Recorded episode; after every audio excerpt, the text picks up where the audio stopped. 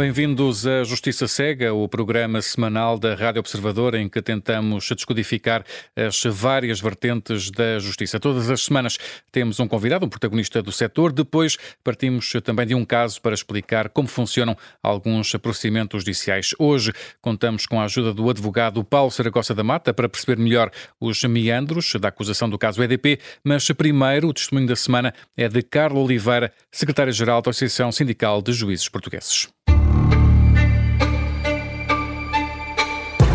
Bem-vinda, Carla Oliveira. Obrigado por estar neste Justiça Cega. O mote para esta entrevista é a forma como a nossa justiça protege as crianças e os jovens mais vulneráveis. Na semana passada, a menina da mãe de 3 anos morta em Setúbal ficou em prisão preventiva depois de se terem adensado as suspeitas de que estaria envolvida na morte da criança. As informações que existem apontam para que a criança fosse usada como correio de droga. A nossa primeira pergunta é, é simples. Sem falar deste caso concreto, aquilo que perguntamos é se a proteção das crianças mais vulneráveis tem sido garantida? Uh, sim, eu posso dizer que, no geral, uh, a proteção é, é, garantida. Obviamente que temos uh, situações em que tal não acontece e algumas com uma gravidade extrema, como é o caso que falou. todas as situações em que ocorre uma morte, uma situação trágica que não chega à morte. Obviamente que são em demasia. Isso não devia uh, de todo acontecer. Infelizmente, nem sempre é possível prever o que vai acontecer ou a situação de risco que é detectada e que muitas vezes até pode estar a ser acompanhada, não permite uh, concluir ou prever que a situação se vá uh, desenrolar nesses termos, que vá acabar, acabar acabar dessa, dessa forma. Hum. E sabemos, eh, Carla Oliveira, que, que, esta criança foi sinalizada eh, logo à nascença, foi aberto um processo de promoção e proteção devido ao ambiente em que, em que a criança vivia, mas depois a Comissão de Proteção de Crianças e Jovens teve que remeter o processo para o Ministério Público, isto porque os pais não cooperaram com, com a Comissão. Era importante que estas comissões pudessem ter mais poder ou pelo menos uma outra forma de atuação mais preventiva? Olha, o que eu lhe posso dizer é que as comissões têm efetivamente os poderes que eu entendo que são, eh, que são necessários. As comissões podem atuar e podem, portanto, eh, a primeira eh, o primeiro contacto com a situação de, de perigo uh, e de acordo também com a lei deve ser uma intervenção em primeira linha pelas entidades uh, com competência em matéria da infância e juventude de uma forma consensual.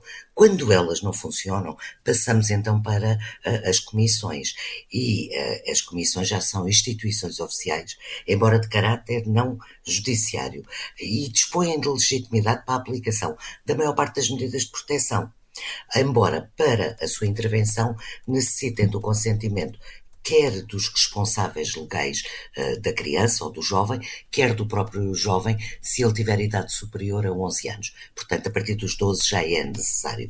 Ora, é, estas portanto, as comissões podem, uh, podem aplicar uh, quase todas as medidas que, que os tribunais podem aplicar. o problema, muitas vezes, é, mesmo que exista o consentimento dos pais e do menor, é que a comissão não dispõe, nem sequer são facultados os meios adequados e, e necessários. E por isso mesmo, nessas situações, o processo tem que ser remetido para o Tribunal. E diga-me uma coisa, quais são as principais medidas de proteção que uma comissão, eh, que a Comissão de Proteção de Crianças e Jovens pode aplicar? Eh, pode, eh, primeiro, eh, conforme disse, tem que ser com o acordo de ambos os pais e do menor se tiver 12 ou mais anos de idade. A medida geralmente mais aplicada, até porque, e não podemos esquecer disto, sempre que uma criança, uma criança ou um jovem se encontra numa situação de desproteção, de risco, de perigo, tem que, é necessária uh, a intervenção. Mas a intervenção tem que ser o menos invasiva possível. Portanto, o Estado não pretende invadir e intrometer-se em demasia na, na vida, além do Na vida da família, na educação da criança. Na vida da família. Daí, por um lado, o tribunal ser o último recurso, só quando não é possível resolver a situação através das entidades mais próximas da sociedade é que se chega ao tribunal. E, por outro lado, a medida terá que ser sempre das, das menos gravosas aquela que se mostra adequada. E, e portanto, a maior parte, a, a medida mais aplicada será o fazer as visitas, ou falar com os pais, dar algum tipo de formação aos pais, ou orientá-los em termos económicos, eh, de alguma forma, sei lá, por exemplo, explicar-lhes como é que podem fazer com que o dinheiro, que o rendimento que têm consiga durar até ao fim do mês, consigam alimentar as uma crianças. Uma espécie de aconselhamento do, junto dos pais. Uma espécie de aconselhamento, mas não só. Pronto. Pronto. A medida de proteção máxima é a retirada da criança da família, seja para junto de, uma, de, de familiares próximos, seja no não, máximo. É esse, não, essa não é a máxima. Não? Portanto, a confiança a, a outra pessoa a, será, por exemplo, o caso dos pais não têm competências, mas existe um suporte familiar alargado com essas competências. O caso de um tio, uma avó, uh, às vezes até um padrinho, uma madrinha, uhum. alguém que mantém um contacto próximo uh, com a criança.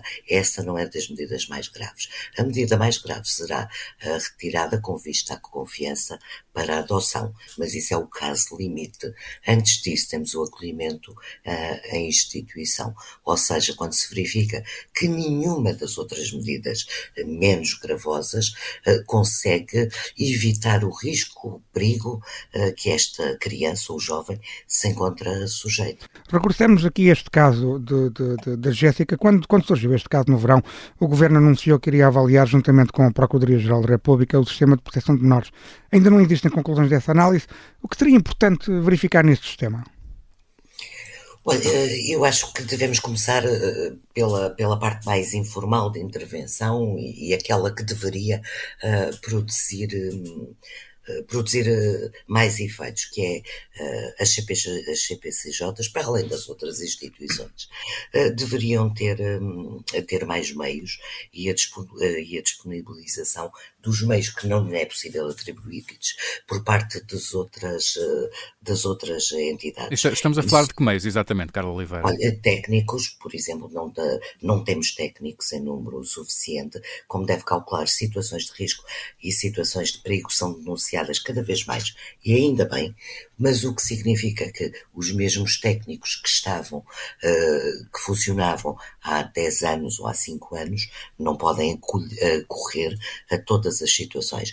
Porque cada situação é um caso e estamos a falar de uma vida, não estamos a falar apenas do número. Portanto, temos que permitir aos próprios técnicos que uh, disponham do tempo necessário para poder apurar com exatidão aquilo que se está a passar na vida daquela criança. Uh, por outro lado, também são necessários todo tipo de meios. Olha, os técnicos não podem ir de autocarro. Quer dizer, uh, em alguns sítios pode ser rápido, se calhar em Lisboa é mais rápido, mas em meios uh, em que não existem os transportes de, que existem em Lisboa ou no Porto, por exemplo, perdem uma manhã ou um dia nisso. Têm que ter veículos à disposição, eh, têm que ter o apoio de secretariado para evitar certo tipo de, eh, de trabalho que não é necessário ser feito por pessoas especializadas, portanto, uma espécie de assessores possam fazer relatórios, ou melhor, passar os relatórios, esse tipo de, de, de coisas. Sabemos que as condições de vida potenciam estes casos de violência sobre menores ou, ou, ou, ou menores que vivem em ambientes uh, violentos. Eh, estamos numa altura de inflação elevada, não é propriamente ainda, não se pode falar ainda de crise económica, mas estamos a falar de uma perda de poder de compra significativo, que obviamente uh, tem um maior impacto nas classes sociais mais desfavorecidas. Receio que nos próximos tempos possamos vir a ter mais casos de violência sobre crianças? É, claramente que sim. Basta olharmos para o período de, da pandemia em que a situação se agravou e se agravou de forma drástica. E agravou-se por duas ordens de razões. Por um lado, as instituições estavam fechadas, portanto, as crianças não iam à escola, aos equipamentos de infância, e, portanto, as situações não eram detectadas nem comunicadas. Por outro lado, o próprio confinamento levou a, a alguns problemas até de ordem de, de, ordem mental e algum grau de frustração uh, nos adultos. E neste tipo de meios uh, e nestas condições, muitas vezes o alvo mais fácil e quem, quem lida, uh, portanto, são as crianças, são as pessoas particularmente vulneráveis, que é o caso das, das, das crianças. Agora, a crise ainda não chegou em pleno, mas vai chegar não temos dúvidas disso, e a insuficiência económica, a incapacidade de prover ao sustento próprio ou da família, a perda de emprego, uma vida, e depois as consequências disso, portanto, uma vida mais desocupada e muitas vezes uh, que o, o, aumento do consumo de álcool, de, de, de produtos de natureza estupefaciente, obviamente que, que, que, vai levar a uma perda de controle, a sentimentos de frustração. E é preciso maior atenção a esse, a esse, tipo de situações que possam é. surgir. Exatamente. Temos a vantagem relativamente à fase do Covid de que as coisas estão abertas e é com mais facilidade se conseguem detectar. Mas acredito que uh, a situação vai agravar e temos que estar muito atentos. Muito bem. Olhando ainda para as questões dos direitos das crianças, mas agora noutro âmbito, tem sido muito falada também a questão dos abusos sexuais a menores na Igreja Católica. Tem sido muitas as denúncias, mas alguns casos têm sido arquivados. Acredita que vai existir aqui algum grau de sucesso uh, no, na investigação da justiça aos suspeitos destes casos? Há sempre problemas de prescrição, uh, quando estamos a falar de, de, de, casos que se passaram há muito tempo.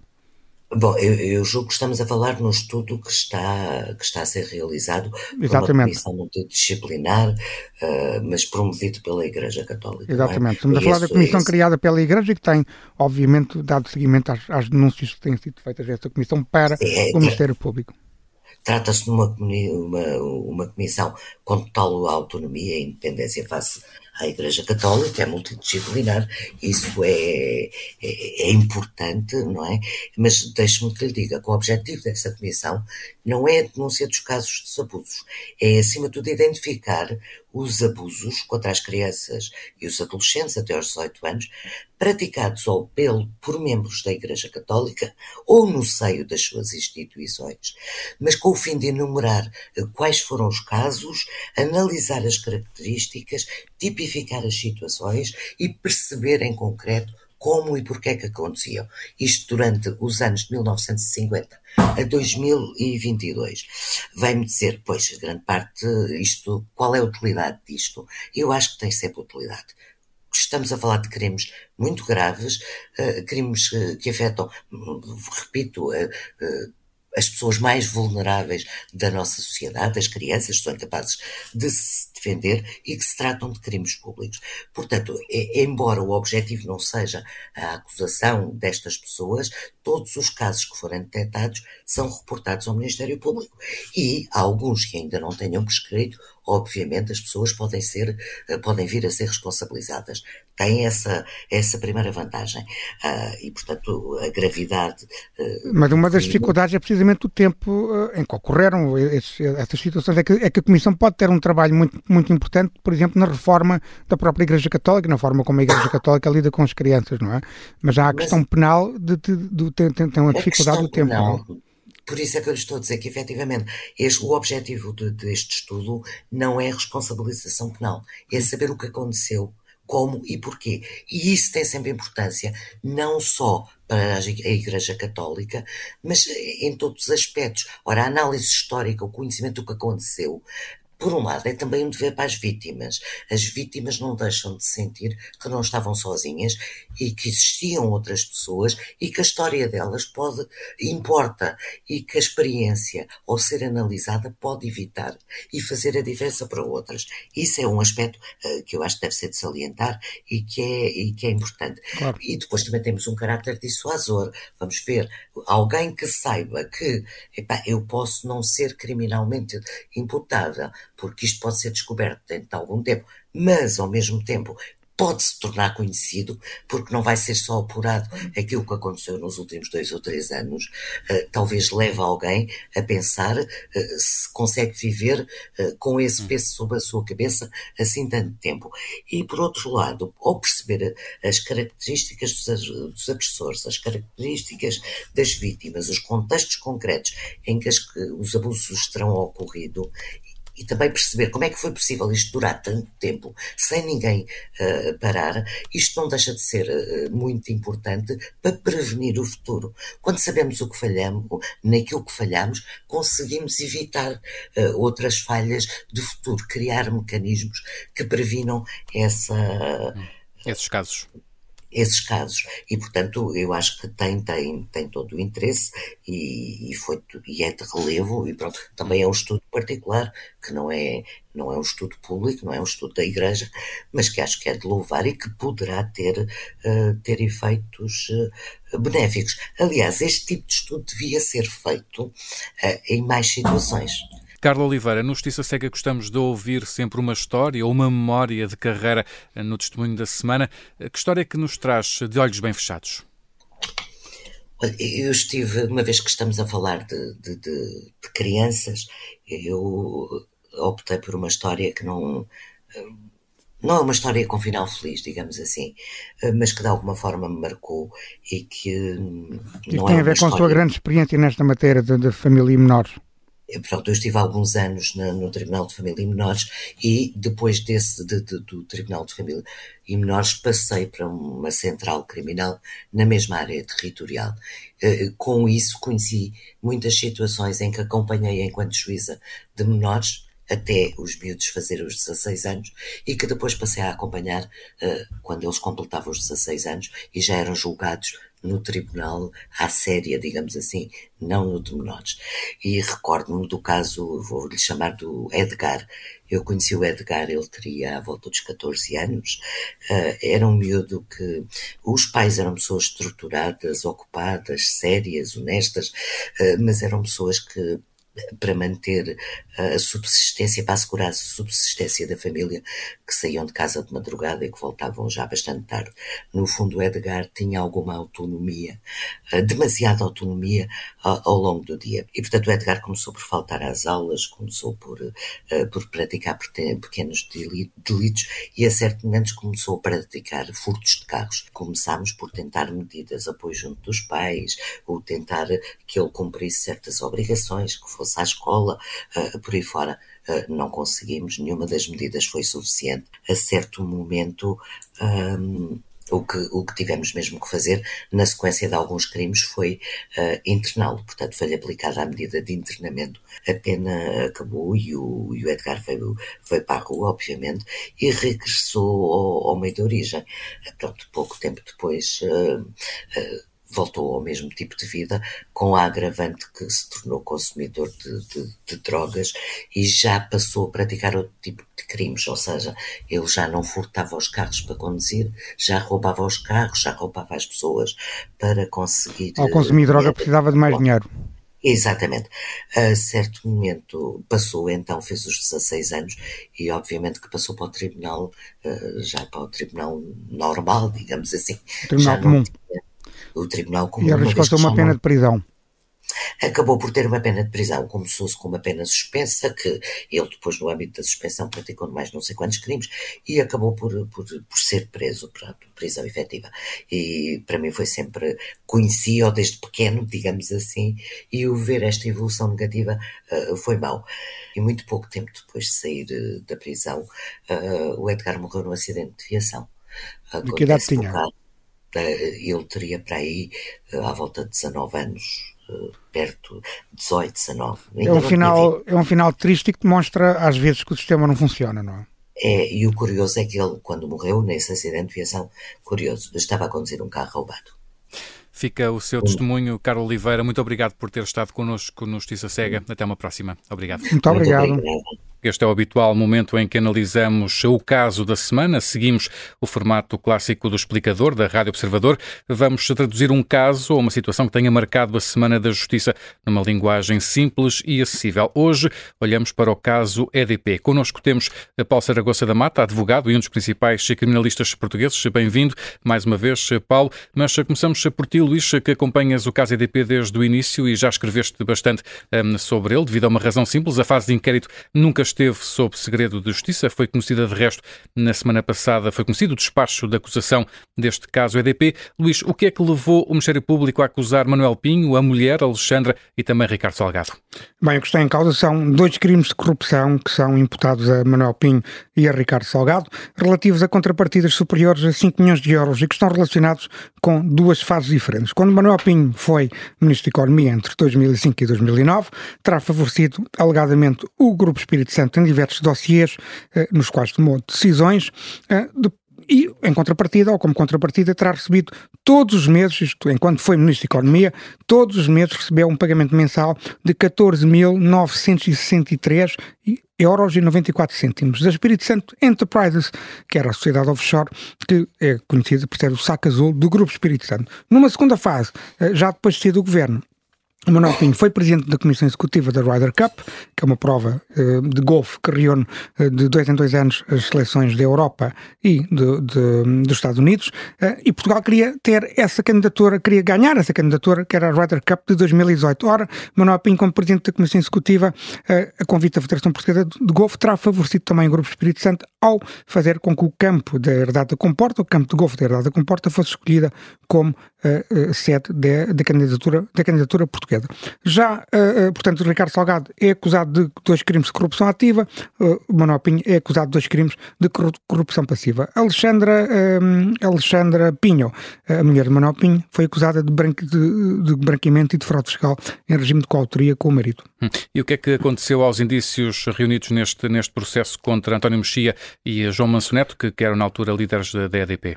São suspeitos também de corrupção ativa de Manuel Pinho, isto como, tendo como contrapartida uh, não só o favorecimento da EDP na legislação do, dos chamados contratos de custo de manutenção de equilíbrio contratual e a Pinto terá recebido uma contrapartida, uh, alegadamente uma contrapartida para o, o, o, ser escolhido como professor da Universidade de Colômbia de, dos, dos Estados Unidos, uma universidade do Estado de Nova York. Ora, este processo foi, estes indícios foram separados, vão continuar a ser investigados num processo à parte uh, e, portanto, não se conheceu ainda nenhuma espécie de acusação sobre, sobre esses indícios. E havia ainda outros arguídos neste caso? Sim, nesse processo que se foi separado, inclui também, incluem também os indícios eh, relacionados com Miguel Barreto, ex-diretor-geral de Energia, que é suspeito de ser tido também alegadamente corrompido por António Mexia e João Manceneto, e também João Conceição, ex-assessor de Manuel Pinho e atual administrador das, da REN, da empresa REN, Redes Energéticas Nacionais.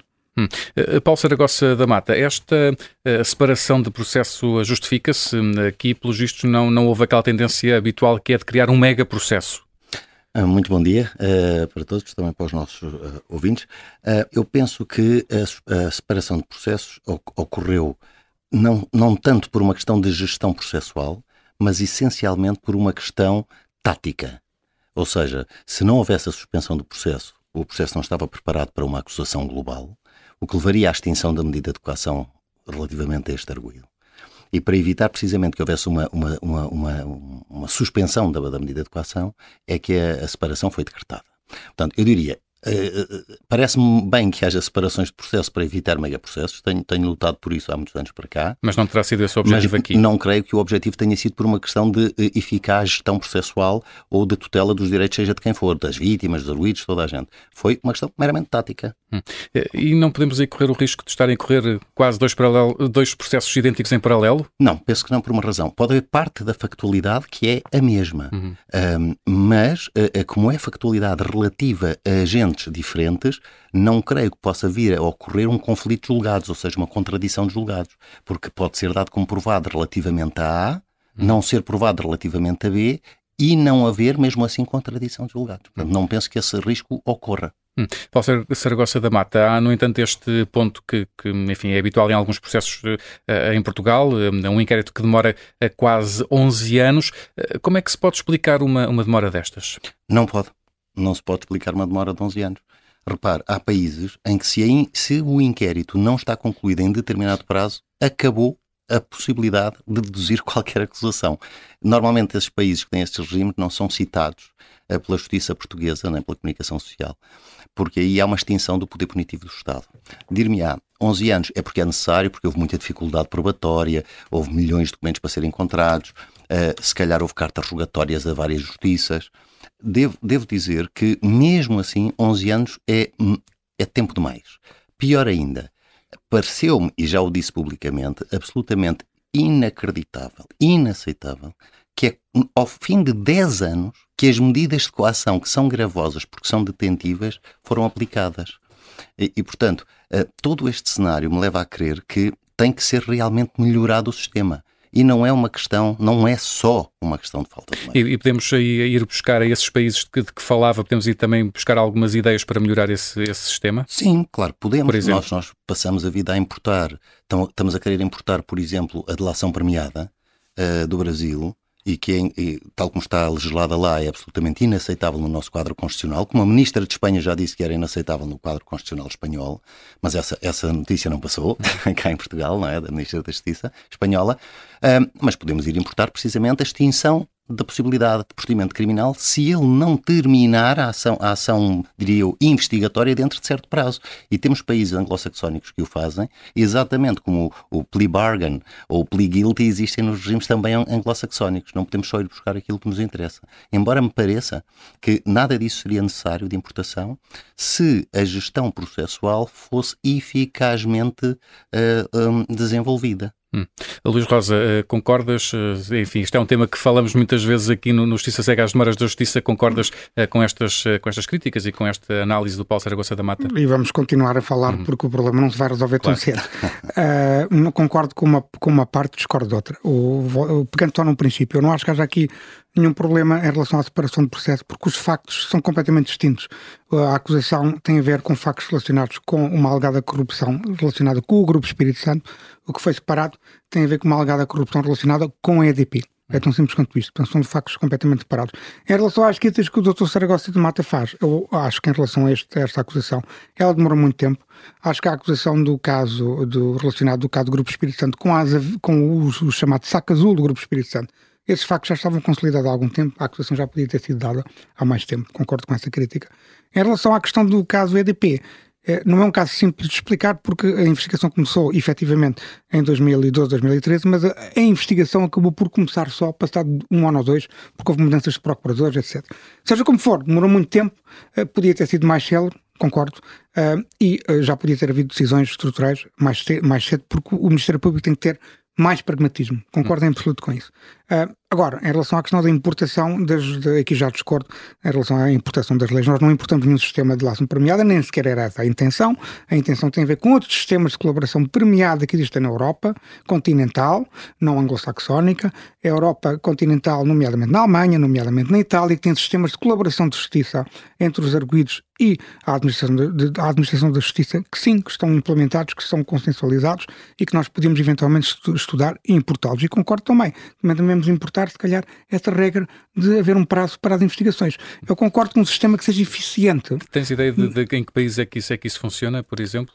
em relação à questão da colaboração premiada, eu disse há Sim, pouco, exato. da questão da Alemanha e da Itália, em relação à questão do prazo. O doutor Saragossa de Mata pode esclarecer melhor. Temos isso em vários países da, da, do sistema anglo-saxónico, e tanto quanto me recordo, por exemplo, para, para algum Mas assim o doutor já concorda com uma importação de, um, de um método anglo-saxónico. Mas eu não sou contra a importação de métodos anglo-saxónicos. Só para ficar registado. O plea guilty, eu concordo com o plea guilty. Hum perfeitamente, não é? Não, mas estava eu a dizer, e, e, tanto quanto me recordo, a, a, própria França, para alguns tipos de crime, tem esta, tem esta, esta norma. E isto, eu também concordo com o que diz o Luís sobre esta, sobre esta matéria, da, da, da, eficácia da justiça. É fundamental que a justiça seja rápida. Repare, mesmo, vamos imaginar que vai haver o julgamento, eh, que vai começar, ou melhor, que vai haver uma instrução, um julgamento, quando é que este processo acaba? É quase impossível que este processo acabe em menos de 5, 6 anos. E depois não pode haver uma leitura, e isto é que eu sou muito contra, é depois de haver uma leitura que tem sido reiteradamente passada nos meios de comunicação social, exatamente a terceiro Reich, mentir muitas vezes até que a mentira entra na cabeça do, do povo, que foram os recursos interpostos durante as fases de instrução e julgamento que atrasaram o processo. Eu pergunto, nestes, vamos tirar o tal ano e meio, o ano e meio que o, que o Luís acabou de dizer, de não poder ter havido investigação. Mesmo assim, temos nove anos e meio. Nove anos e meio, quantos recursos que impediram a investigação é que existiram? Existiram muitos recursos. Não, não, mas que não é isso, não é existirem recursos. Existiram recursos que impediram a marcha do processo. Aliás, a separação, Nenhum. de, a separação do processo também acontece por causa de um recurso que está pendente do Supremo Tribunal de Justiça para fixação da jurisprudência relacionada com decisões contraditórias que os tribunais superiores tomaram neste caso, que tem a ver com a questão da anulação de e-mails. E agora, nomeadamente a defesa de António Mexia e de João Manceneto interpôs um número muito significativo de recursos e também, como sabe, em Portugal é permitido que as defesas tentem anular a prova durante a fase de inquérito, mas também há outros países europeus em que isso não é possível. E em instrução e em julgamento. Sim, mas, há países europeus em que não é possível interpor recursos na fase de inquérito. Mas convém explicar uma coisa, Luís, isto com toda a transparência. Eu estou disposto a fazer uma lista para que o, o observador faça um artigo no site em que se vê qual é a lista de recursos que podem ser interpostos pelas defesas desde o dia 1 do inquérito até o último dia de julgamento, com efeito suspensivo do processo. Eu faço isso, faço essa lista, apresento, uh, publicam para verem que 98% dos recursos que a lei prevê não têm, não, não, não têm eficácia suspensiva. Mas, mas, mas, mas são a a final. apresentados acabam por ter um bocadinho, acabam por ser com esse, com esse objetivo de suspender não, o processo. Não, não porque a lei, não, a lei é expressa, não há efeito suspensivo. Hum. E há dois tipos de suspensão há a suspensão dos efeitos da decisão, da concreta decisão, por exemplo, da anulação do Sim. bem de prova, e há a suspensão do processo, ou seja, o processo não poder andar. O grande caminho feito na restrição dos direitos de defesa quanto a recursos de 2007 para cá foi os recursos subirem só a final. É só isto. Hum. Vamos eh, continuar a olhar um pouco para, mais para este caso EDP, Luís, eh, porque os autos, como de resto também falávamos há pouco, estão relacionados com factos que aconteceram há muito tempo. Eh, podes-nos explicar um pouco melhor o que é que está aqui em causa? Bem, rapidamente, porque o que o doutor Saragossa da Mata acabou de dizer agora dava outro programa. Mas vamos fazer certamente esse programa. Esses programas, aliás. Há aqui vários conjuntos de factos. Em primeiro lugar, a alegada corrupção de Manuel Pinho, como eu expliquei, eh, tem dois momentos. Eh, grosso modo, é quando o ministro, quando Manuel Pinho tomou posse como ministro da Economia em março de 2005 e até sair do governo, julho de 2009. Portanto, são dois períodos, duas datas que temos que memorizar. Depois já um segundo crime de corrupção que se inicia no verão de 2010, quando Manuel Pinho toma posse como presidente da Comissão Executiva da Candidatura de Portugal à Ryder Cup de 2018 e influencia, como eu há pouco, ou alegadamente influencia, como eu há pouco expliquei, a escolha em abril de 2010 do futuro campo de golfe de herdado com porta para ser da candidatura portuguesa. E depois Portanto, há a parte do caso EDP. E depois há a parte do caso EDP, que também tem datas que são, eh, se calhar temos que ir mais atrás na linha do tempo, eh, é, tem, tem a ver, em primeiro lugar, com a legislação que leva à criação dos contratos COMEC, do custo de manutenção do equilíbrio contratual. A legislação esta começou a ser aprovada entre 2002 e 2004 eh, e foi executada por Manuel Pinho em 2008 e 2009. Mais datas que temos que memorizar. Depois há a questão da contrapartida, que terão sido as aulas na Universidade de Colômbia, e aqui estamos a falar de um, de um período em que o Pinho começa a dar aulas em 2010 e o, o, apoio que a EDP dá à Universidade de Colômbia começa-se a concretizar a partir dessa uh, data. Hum. Eh, Paulo Saragossa da Mata, como, como, percebemos, estamos aqui a falar de, de, várias datas, sendo que os factos mais antigos uh, se reportam 2002 2003, terão tido continuidade até 2007, depois há outros uh, entre 2005 e 2010. Tendo em conta que o crime mais grave aqui em causa é o crime de corrupção, podemos estar aqui perante a possibilidade de, de haver algum problema de prescrição de, de crimes? Há pouco dizia que este julgamento ainda pode demorar alguns anos. Certo, mas eu penso que não há prescrição pela seguinte, pelo seguinte jogo remissivo de normas. Primeiro, estes crimes são crimes que ele especialmente uh, trata e dá um prazo de prescrição de 15 anos. Depois, porque existe um instituto que se chama de suspensão da prescrição, por exemplo, neste momento está suspensa a prescrição. Uhum. Neste momento está suspensa, porque basta notificar a acusação ao arguído para iniciar-se a suspensão. E mais, existem situações de interrupção da prescrição. A diferença é que, na suspensão da prescrição, esse, esse tempo em que está parado desconta-se da prescrição. No caso da interrupção da prescrição, o prazo conta-se outra vez. Uhum. Qual é o sistema legal? A prescrição máxima de um crime, no caso de um crime que prescreve em 15 anos, não são 15 anos, são 22 anos e meio mais descontar-se-ão também os tempos em que esteve parada a suspensão. E diz a lei que pode ser suspensa até 3 anos. 22 anos e meio com 3 dá 25 anos hum. e meio. Portanto, há a haver 25 anos e meio sobre o, o, ano 2002. Se se entender que em 2002 houve um crime. Eu penso que o que o Ministério Público entende é que houve um crime praticado continuadamente de 2002 a 2005, portanto a conta só se faz de 2005. Última nota sobre isto é que a jurisprudência dos tribunais portugueses, para evitar prescrições, diz o seguinte: onde a lei diz que o prazo máximo de suspensão é de 3 anos, a jurisprudência portuguesa não entende isso. Entende? Podem ser 3 anos, por, por, uma suspensão, três anos por outra suspensão, três anos por outra suspensão. Portanto, a prescrição hoje em dia, com a legislação que hoje está em vigor, não, permitiria, não permitirá acontecer o que aconteceu no passado, nomeadamente com aquelas questões dos fundos sociais europeus. Isso desapareceu. É nem, outro mito. Nem tendo, nem tendo em conta um, o prazo de prescrição máxima previsto do crime de, de corrupção, uh, não, poderá, não poderá impor essa prescrição? Não, 15 não. anos, mais metade dá 22,5, mais eventualmente 3 anos de suspensão dá 25,5, e se os tribunais vierem a dizer não são 3 de suspensão, são 6, são 9, são 12, ou 10, ou 11, podemos estar com uma prescrição de 2002 durante 25 anos de prescrição. É que 2027. 2027, 2030. Bem, é o que eu estou a dizer, 2027, 2030. Não estou, estou a confirmar. Estou a depois, e depois, será por aí, mas depois ainda temos que ver se acontecem casos de suspensão dos tais três anos, que a jurisprudência diga, bem, são três anos aqui de suspensão, mais três anos de de suspensão, embora não seja isso que a lei diz. Hum. Eh, Paulo Saragossa da Mata, houve também, eh, e foi muito discutida a questão do, do habeas corpus que a defesa de Manuel Pinho interpôs eh, e ainda não foi decidida pelo Supremo Tribunal de Justiça. O juiz de instrução decretou a medida de coação que levou à prisão domiciliária do ex-ministro a 15 de dezembro de 2021. A acusação foi deduzida a 15 de dezembro deste ano, portanto, um ano depois. Há aqui o risco de prisão ilegal, há pouco falava precisamente disso, da questão das medidas de coação, mas tendo em conta que a defesa alega que o prazo se começava a contar a partir do dia 14, há aqui um risco de, de, de prisão ilegal, como, como é que olha também para, para esta situação? Deixe-me só dar uma nota. As situações de habeas corpus em Portugal são absolutamente residuais, porque também temos o entendimento de há muitas décadas para cá de que só há recurso ao habeas corpus se não houver outra via de impugnar a situação. Portanto, primeira coisa, é muito raro ser concedido um habeas corpus. Viu-se isso no caso Sócrates, por exemplo, foram indeferidos imensos habeas corpus. Segunda questão, o habeas corpus permite pôr alguém fora da prisão por estar em prisão ilegal ou em detenção ilegal. Neste caso, em prisão preventiva ilegal, não, prisão domiciliar ilegal, falemos assim. Uh, havendo essa questão, eu diria que sim, podemos ter uma situação de prisão ilegal desde a data em que decorreu o prazo de um ano e a data em que, e penso que isto é o que toda a gente está a pensar, vier a ser decretada nova prisão preventiva durante a fase de instrução. Não, não li a acusação, mas tenho certeza que no final da acusação o Ministério Público requer ao juiz que seja aplicada a prisão preventiva para continuar durante a fase... A prisão domiciliária. Ah, sim, desculpa, eu disse... Eu disse sim, é verdade. Está, é, um, é, um, pedido do Ministério Público. É, eu não li, mas tinha certeza que, que isso acontecia. Portanto, a lógica será, pode sempre acontecer, se o, ou seja, o habeas corpus até pode resultar, uh, tem que ser decidido em sete dias, se em sete dias não houver um deferimento pelo Ministério, pelo do juiz de instrução da, da, da, da continuação desta, desta obrigação de permanência na habitação, para ser tecnicamente correto, um, por mais tempo. Mas podemos ter, eventualmente, uma situação de dois dias ou três dias em que houve uma detenção ilegal, uma prisão ilegal, e nesse caso, aliás, a lei estabelece que há um direito de indemnização ao arguido. Paulo Saragossa da Mata, muito obrigado por ter estado connosco novamente neste Justiça Cega. Obrigado.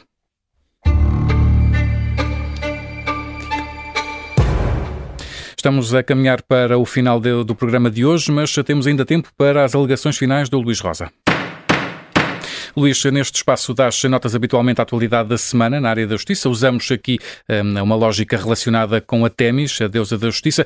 Vamos começar pela positiva. A tua balança de hoje é a Procuradora-Geral Adjunta Maria José Morgado. Porque é que ela se destaca por ser equilibrada e ponderada esta semana? Bem, o Supremo Tribunal de Justiça confirmou toda a acusação da Operação Lex deduzida pela equipa de procuradores liderada por Maria José Morgado contra os embargadores Rui Rangel, Vaz das Neves e Fátima Galante. Também Luís Filipe Vieira, o ainda vice-presidente do Benfica, Fernando Tavares e o empresário José Veiga serão julgados. Do ponto de vista estrutural, o conselheiro Sênio Alves confirmou que existem fortes indícios que tornam uma condenação muito provável de corrupção de Rui Rangel e Vaz das Neves por parte de José Veiga para uma decisão de favor, tal como Rangel terá recebido uma vantagem devida de Luís Filipe Vieira para procurar informação sobre um processo judicial respeitante ao ex-presidente do Benfica.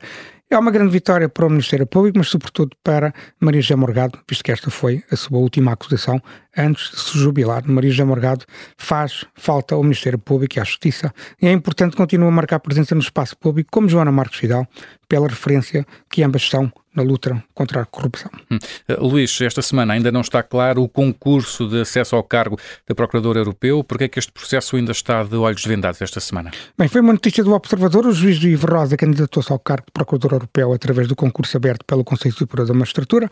Concorre apenas com o Procurador José Ranito, que foi escolhido pelo Conselho Superior do Ministério Público. O que está em causa é o cargo que cabe a Portugal no Colégio da Procuradoria Europeia, que reúne os procuradores escolhidos por cada Estado-membro que aderiu a esta instituição da União Europeia. Europeia. E até aqui tudo, tudo normal. A lei portuguesa permite que os juízes se possam candidatar a este cargo. Sim, é verdade. Os candidatos portugueses são apurados pelos Conselhos Superiores das duas magistraturas. Os juízes podem, portanto, apresentar a sua candidatura. Qual é a questão? A questão é que o juiz Ivo Rosa tem pendente um, poder, um processo disciplinar com uma acusação de uma infração disciplinar grave por ter desrespeitado as regras de competência dos tribunais e incorre numa possível pena de suspensão ou até de advertência. Pelas informações que temos, o Conselho Superior da Magistratura informou o Governo da pendência desse processo disciplinar. Cabe agora à Ministra Catarina Sarmento Castro decidir se, se enviará o nome de, do juiz Ivo Rosa para o Conselho da União Europeia. Uma coisa é certa e é por isso que nós temos que continuar a acompanhar este processo com atenção. Uhum. Portugal não pode arriscar um segundo processo de escolha polémico depois da primeira citação, eh, em que o governo de António Costa foi acusado de favorecer o procurador José Guerra. Estas suspeitas de favorecimento ou suspeitas de alegada, alegadas irregularidades não podem voltar a verificar é verificado. Este hum, processo, concurso de acesso ao cargo de Procurador Europeu está esta semana de olhos vendados. Maria José Morgado é a balança da semana com as hum, alegações finais do Luís Rosa. Terminamos mais este Justiça Cega. A todas as semanas na Rádio Observador tentamos descodificar os vários elementos da justiça. Voltamos para a semana. Até para a semana.